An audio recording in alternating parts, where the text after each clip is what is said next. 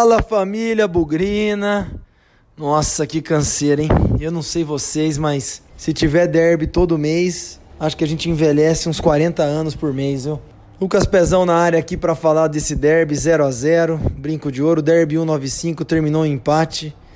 Como o derby cansa a gente, hein? Nossa senhora, é muita tensão, é muita expectativa, noite mal dormida, chega cedo no campo, aquele calor pra caramba corredor verde, a expectativa do time entrar nos vestiários, depois entra em campo, a gente apoia. Olha, eu acho que eu tô com a idade já mais avançada, viu? Não tá fácil não. A quebradeira aqui tá forte, mas vamos lá. Vamos falar desse derby. O empate coloquei no Twitter imediatamente após o jogo. Não era o empate que a gente queria, né, gente? Acho que poderia ter saído com os três pontos. Só um time foi para lá para jogar, o outro ficou dando passo para trás, dando porrada e torcendo pro Guarani errar. Mas em 30 segundos é isso que eu posso falar do jogo. Vou falar sobre ele daqui a pouco, dar mais detalhes. E vamos que vamos, mais um Bugrecast começando pós-jogo do Derby 195 que terminou em 0 a 0. Bugrecast, o podcast da torcida bugrina. Olá, ouvinte, tudo bem? Nós da Associação Brasileira de Podcasters, ABPod, temos um convite para você. A Pod Pesquisa 2019 já está publicada. E sua participação é essencial para sabermos mais sobre o perfil de quem escuta podcast no Brasil. O formulário online da Pod Pesquisa 2019 está disponível no site da ABPod. Acesse abpod.com.br. Desta vez, vamos focar no perfil do ouvinte. Mas se você também é produtor, estamos preparando novidades para você. A Pod Pesquisa 2019 ficará disponível do dia 21 de outubro a 15 de dezembro de 2019. Não fique de fora, faça parte dessa campanha e compartilhe em suas redes de contato. A Pod Pesquisa 2019 é uma realização da Associação Brasileira de Podcasts. Juntos, Juntos pelo, pelo Podcast, podcast Nacional. Eu cheguei muito cedo no, no brinco, fiquei ali para receber o pessoal no memorial. Inclusive, lamentavelmente, os portões demoraram praticamente uma hora para serem abertos. Inicialmente previstos para uma e meia, acabaram abrindo às duas e meia. Vou falar daqui a pouco sobre toda a confusão lá fora, mas aqui é a sessão de agradecimentos, abraços e saudações bugrinas. E eu quero dizer que muita gente passou ali na frente do memorial, onde eu dou uma força praticamente em todos os jogos, junto com a Cris Siqueira, com a Cris Mazotti, com o Matheus, o pai do Matheus, toda a galera que vai conhecer um pouco a história do Guarani. E eu gosto muito de estar lá porque vai muita criança, vão muitas novas gerações de bugrinos.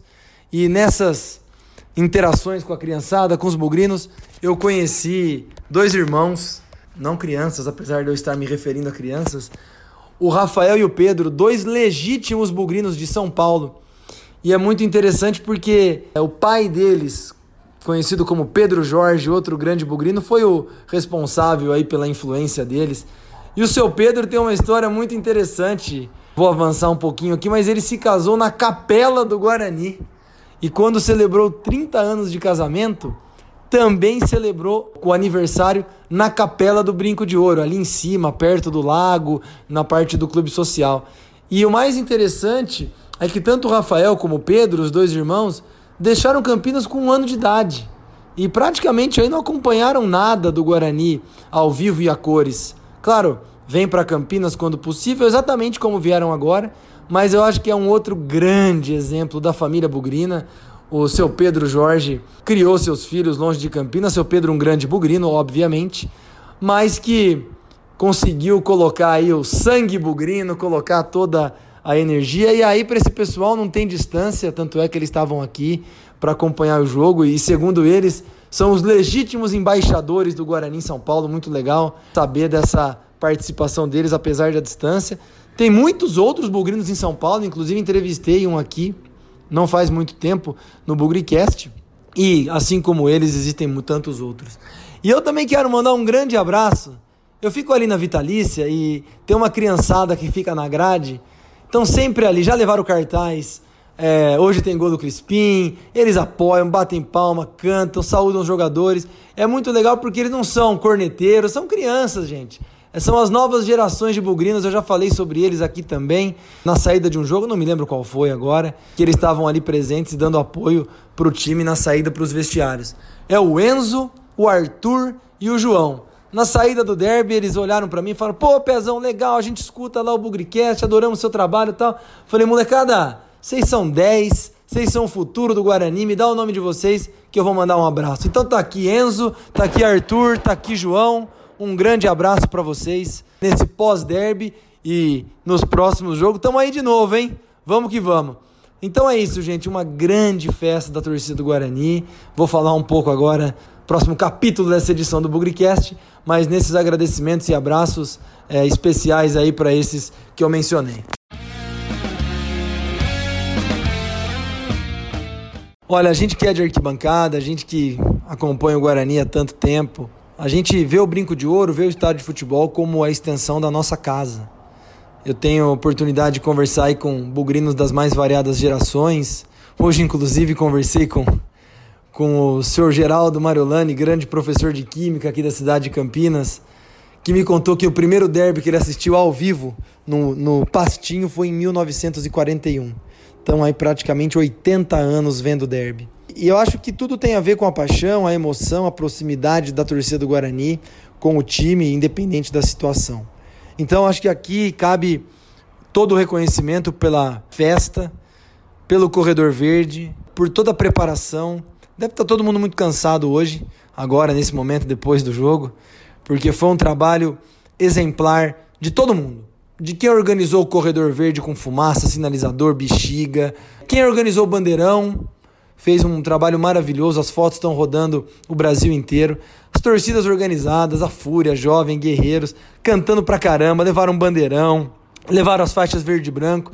A Fúria até levou uma faixa Nunca Serão, que eu achei que ficou sensacional no final do jogo. Olha, parabéns pela ideia, pela criatividade.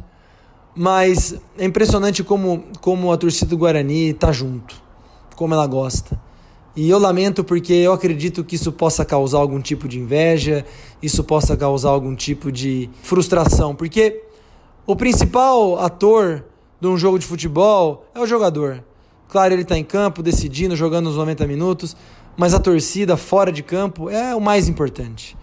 E o que a torcida do Guarani fez hoje talvez tenha criado muito ciúme em quem estava responsabilizado aí pela segurança da partida. Foram cenas mais do que lamentáveis injustificáveis. Ali tinha apenas uma torcida. Ali, atendendo ao pedido do Ministério Público, atendendo ao pedido da Federação Paulista, da CBF, seja quem for, só tinha uma torcida. E a torcida foi extremamente maltratada pela polícia. Eu estava ali na Vitalícia, felizmente não participei dessa confusão, eu estava preso no portão, não conseguia entrar enquanto o Guarani jogava, os portões estavam fechados, mas eu vi torcedora carregada por outras amigas indo pro, procurando uma ambulância. Eu vi torcedor com a perna machucada com tiro de borracha. Eu vi torcedor na arquibancada com o joelho enfaixado depois de confusão do lado de fora. Se vocês estão aqui para servir, para proteger, vocês não estão é, é, fazendo o papel de vocês. Vocês estão colocando vidas em risco.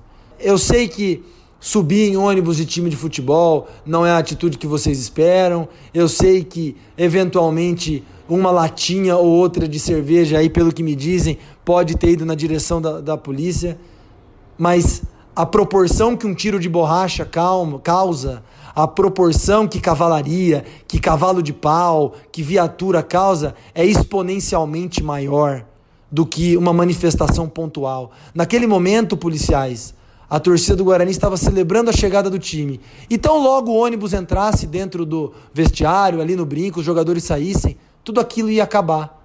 E o que a gente viu foi gente ferida, foi gente machucada, gente chorando. Eu vi o neto, o sobrinho, não sei da Fátima, da família De Vito, fundadora do Guarani, chorando. E eu tive que ir lá falar pro garoto: garoto, infelizmente, isso vai passar. Sabe? É muito triste você ver novas gerações perdendo o tesão de ir pro campo de futebol porque tem alguém mirando bala de borracha num cara que está tentando torcer. Você pode criticar e questionar se ele está torcendo demais, mas o cara tá no alto de um ônibus, ele não está fazendo mal para ninguém. É a forma dele de se manifestar. Eu não vi ninguém sendo agredido, eu não vi ninguém partindo para as vias de fato. Eu soube, inclusive, que na hora do almoço também teve confusão com torcedores que estavam ali vendendo alguma coisa, bebida, camiseta, eu não sei o que, que é. A CETEC arrumou confusão. Ô, gente, pera um pouquinho. Nós vamos fazer o quê? Nós vamos. Só vai ao estádio de futebol agora quem tem coragem de ir. É isso? E aquele monte de criança que estava ali de mascote esperando para ir no jogo? E se fosse um filho de vocês, policiais? E se fosse um sobrinho, um afilhado, uma afilhada, um neto? Você ia gostar de proporcionar esse ambiente para crianças? A torcida do Guarani não merece isso. É muito triste a gente ir para um jogo de futebol que já é sofrido por torcida única. Eu conheço gente que foi a derbys fora de, de casa, no campo do adversário, por mais de 40 anos e agora não pode ir porque o Ministério Público não deixa, porque a polícia não deixa. Ah, vocês vão me desculpar. A gente pede segurança, a gente pede proteção e o que a gente recebe é bala de borracha.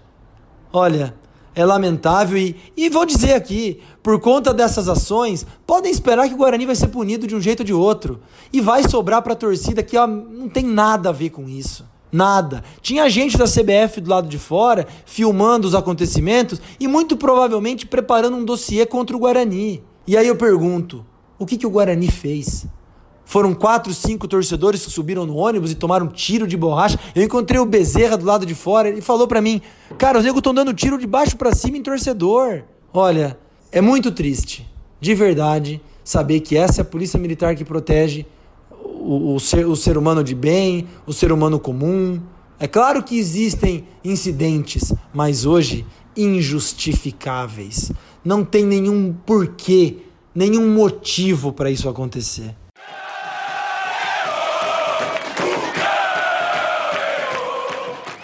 Eu vou tentar resumir aqui o jogo de uma forma muito simples e aí eu falo um pouco mais sobre isso. Nesses 90 minutos de derby no Brinco de Ouro, a gente viu um time que foi para campo para jogar bola, um time que foi para construir jogada, trocar passe, tentar finalização, jogar bola, jogar futebol. Esse time foi o Guarani. Do outro lado, a gente enfrentou um time que não foi jogar bola, foi procurar falta, foi picar o jogo, foi covarde. Vamos ser bem sinceros, nós enfrentamos hoje 11 covardes que em campo se preocuparam muito mais em fazer falta, parar o jogo e tentar controlar péssimo futebol que eles desempenham. É uma pena, gente, porque o Guarani teve uma grande chance hoje de ganhar de um time fraquíssimo, um time horrível que não ganha não sei quantas rodadas aí, provavelmente vai continuar nessa toada e que não vai cair porque teve aí um técnico no primeiro turno que ajudou a fazer alguns pontinhos. Porque acho que nós esbarramos um pouco na limitação técnica do nosso elenco. É, as chances que o Guarani teve não foram tantas, mas foram muito boas. Algumas a gente parou no goleiro deles, que aí sim acho que é um, um bom goleiro. Agora, Michel Douglas, num clássico como esse, não pode perder a cabeçada que você perdeu na pequena área, praticamente sem marcação. Ali era praticamente a bola do jogo.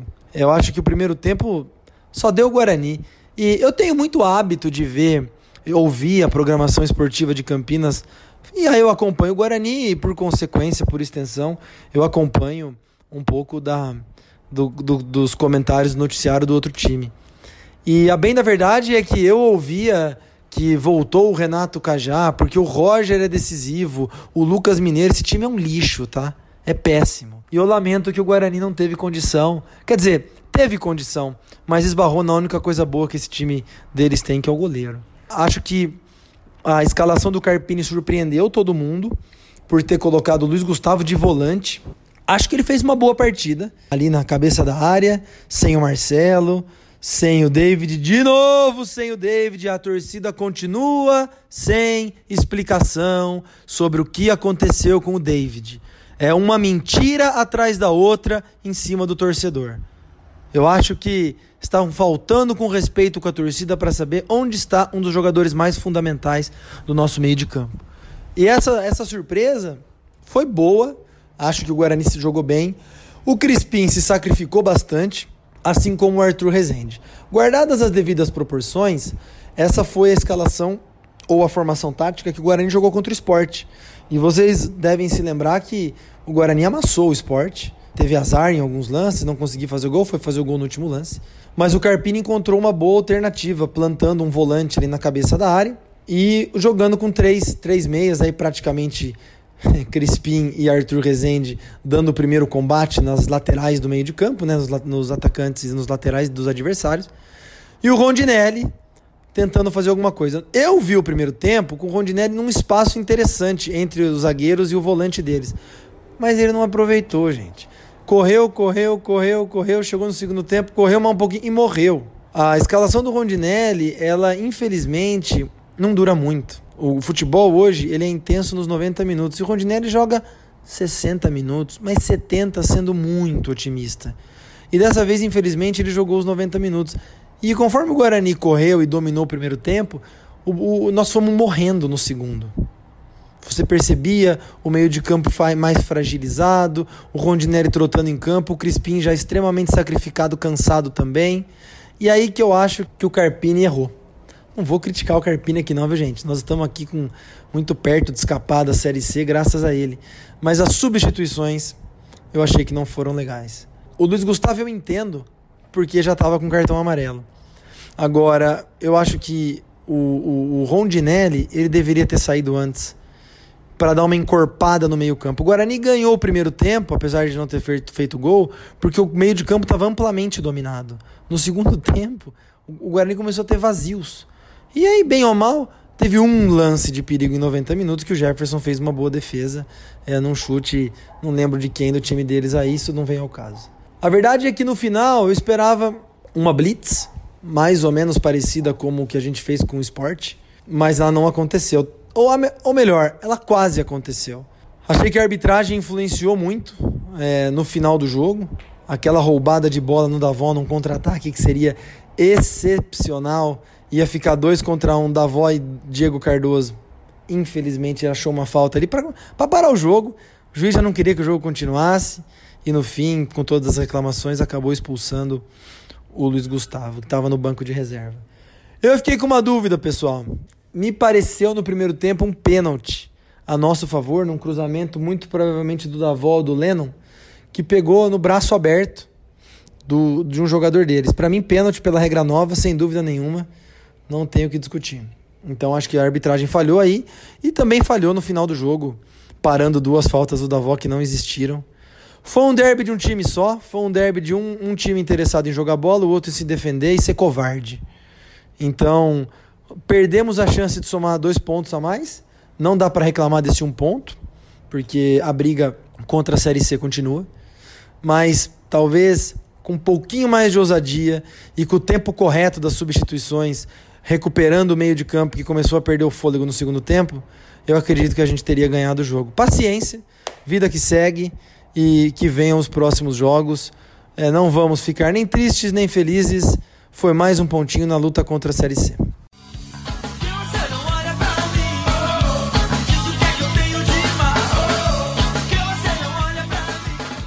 Galera, vamos lá para as notas do jogo desse derby, um número 195, 0 a 0 no Brinco de Ouro. Pelo andar da carruagem, em 2021 teremos o derby 200, hein? Se tudo correr bem. Começando pelo Jefferson Paulino, vou dar uma nota 7 para ele. Foi pouco exigido, mas nas vezes que foi exigido foi bem e fez uma defesa muito importante ali num chute no segundo tempo, mostrou reflexo. Saiu muito bem do gol, nas bolas pelo alto. Achei que ele fez uma, uma partida muito segura, muito firme. Lennon, também vou dar nota 7 para ele, especialmente pelo segundo tempo. Avançou bastante, desarmou bastante, ficou um pouco sobrecarregado ali quando o Crispim sentiu um pouco a parte física, mas achei que o Leno foi bem e vai levar a nota 7, mostrando aí mais uma vez a sua regularidade em campo.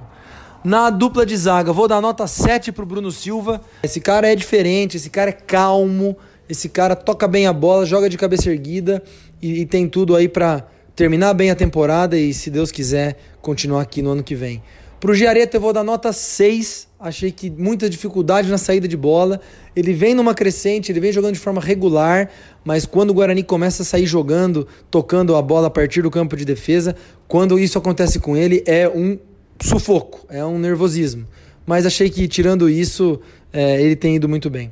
Não gostei da atuação do Talisson e o Talisson vai levar aqui o nosso bola murcha do derby muito contato com a bola, pouca produtividade, cruzamentos horrorosos, finalizações em condição que preferiu não fazer.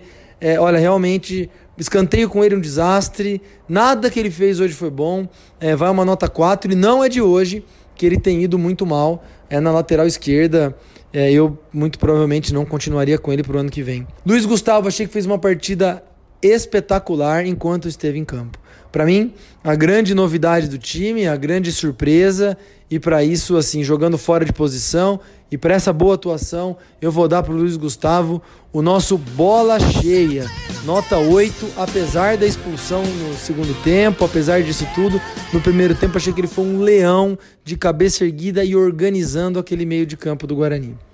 Continuando no meio de campo, gostei novamente do Arthur Rezende, vou dar nota 7,5 para ele uma saída de bola interessante, perigo na cobrança de falta, nos chutes de fora da área. Esse cara, o Carpini encontrou um jeito dele jogar, tenho falado isso repetidas vezes e gostaria que ele continuasse pro ano que vem. Se o Carpini também continuar, porque ele encontrou aí um jogador muito importante para fazer a transição da defesa para o ataque e, como eu falei, nota 7,5 para ele.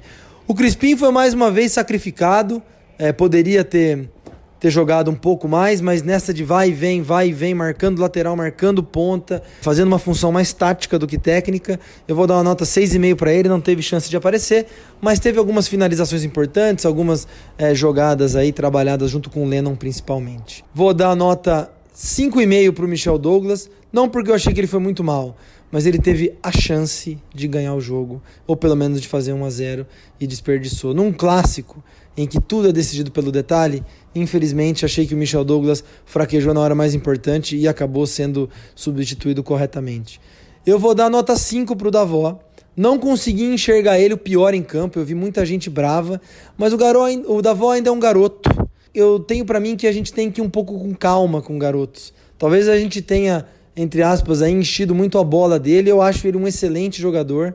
É, achei que no final do jogo ele foi prejudicado pela arbitragem. Eu esperava mais do Davó, mas também não consigo colocar ele como pior em campo. E aí fica um ponto de atenção, porque o derby do primeiro turno ele já foi mal. E nesse segundo turno eu esperava um pouco mais dele. Campo por todo o potencial que ele tem. Das substituições, eu gostei da atuação do Diego Cardoso, vou dar nota 6 para ele mais interessado, participativo, entrou ali no lugar do Michel Douglas. Claro, não vai ser o cara para ganhar cabeceio, jogada pelo alto, mas eu gostei muito da intensidade, da forma como ele entrou em campo. Ligado, interessado e por isso leva nota 6. O Ricardinho também, achei que entrou ali um pouco no sacrifício, jogar na frente da defesa não é a dele, a gente sabe disso, e acho que pela regularidade, pelo, pelo compromisso aí, por alguns desarmes e um chute depois, né? No segundo tempo de fora da área com algum perigo pro, pro gol deles. Achei que fez uma partida segura, nota 6 também. Renanzinho não dá para dar nota, né, gente? Jogou muito pouco, pouco mais de 10 minutos, fica sem nota. O Thiago Carpini, como eu disse, achei que ele poderia ter feito algumas mudanças mais cedo. O Guarani sofreu no segundo tempo por 15 ou 20 minutos, não porque o adversário jogou melhor, sofreu porque cansou. E eu achei que em algum momento já tinha que ter tirado ou o Rondinelli ou o Crispim como a primeira alteração. Por mais que o Luiz Gustavo já tivesse cartão, o Guarani precisava de fôlego e esses dois eram os mais cansados em campo. Tenho para mim que se essa, alguma alteração tivesse sido feita antes, que fosse o Felipe Guedes, que fosse o Ricardinho, para dar mais volume, mais presença no meio de campo, acredito que o Guarani tivesse tido melhor sorte. Mas um 0 a 0 nunca é, é ruim nessa jornada contra a Série C. Pessoal, vamos encerrando aqui o pós-jogo do derby. Muito obrigado para todo mundo com quem eu conversei antes do jogo. O Bugrecast, gente, está fazendo muito sucesso. E eu fico muito feliz de saber que a nossa torcida tem participado, tem dado sugestão. O bolão aí foi, foi recorde de participantes. Tivemos uma vencedora. Primeira vez que uma, uma mulher ganha o bolão aqui do Bugrecast, vai levar a camisa do Guarani, apostou no 0 a 0 depois nós vamos entender quais foram os motivos, quais foram as razões, mas é muito legal saber também que as mulheres estão envolvidas aí com o Bugrecast. Temos mais desafios pela frente. O derby já ficou para trás. Agora só vamos falar em derby daqui três ou quatro meses pelo Campeonato Paulista, ou menos, né? E a vida que segue. Já temos quarta-feira o Vila Nova lá em Goiânia. Não vai ser um jogo fácil, apesar do Vila Nova já estar tá aí quase entregando os pontos. O time vai cansado, o time vai um pouco aí desgastado pela sequência de jogos, mas temos que ir lá competir, temos que ir lá voltar de novo com um pontinho. Se sair com três, acredito que matematicamente nós estamos livre de qualquer risco de rebaixamento. Aliás, se eu não estou enganado, não, infelizmente não vai ser possível. Eu estava imaginando que com mais uma vitória e um tropeço dos times lá de baixo, matematicamente o Guarani escaparia, mas ainda não vai ser possível. Independente disso, vão para a luta. Quarta-feira tem mais. Fiquem atentos aqui no, no pré-jogo. Mais uma vez, parabéns para a torcida bugrina, mais uma vez, parabéns para as torcidas organizadas, para a festa que foi feita do lado de fora do brinco, um bandeirão, fumaça, sinalizador, bexiga, faixa do Nunca Serão. É isso, gente. O Guarani tá quase lá. Falta pouco para escapar da Série C. Vamos dar aquele gás final. Muito importante o que a gente vai fazer lá em Goiânia, para depois jogar sábado aqui com o Operário e depois na sexta com o América, para, se Deus quiser, sacramentar a nossa permanência aqui na, na Série B do ano que vem. Muito obrigado.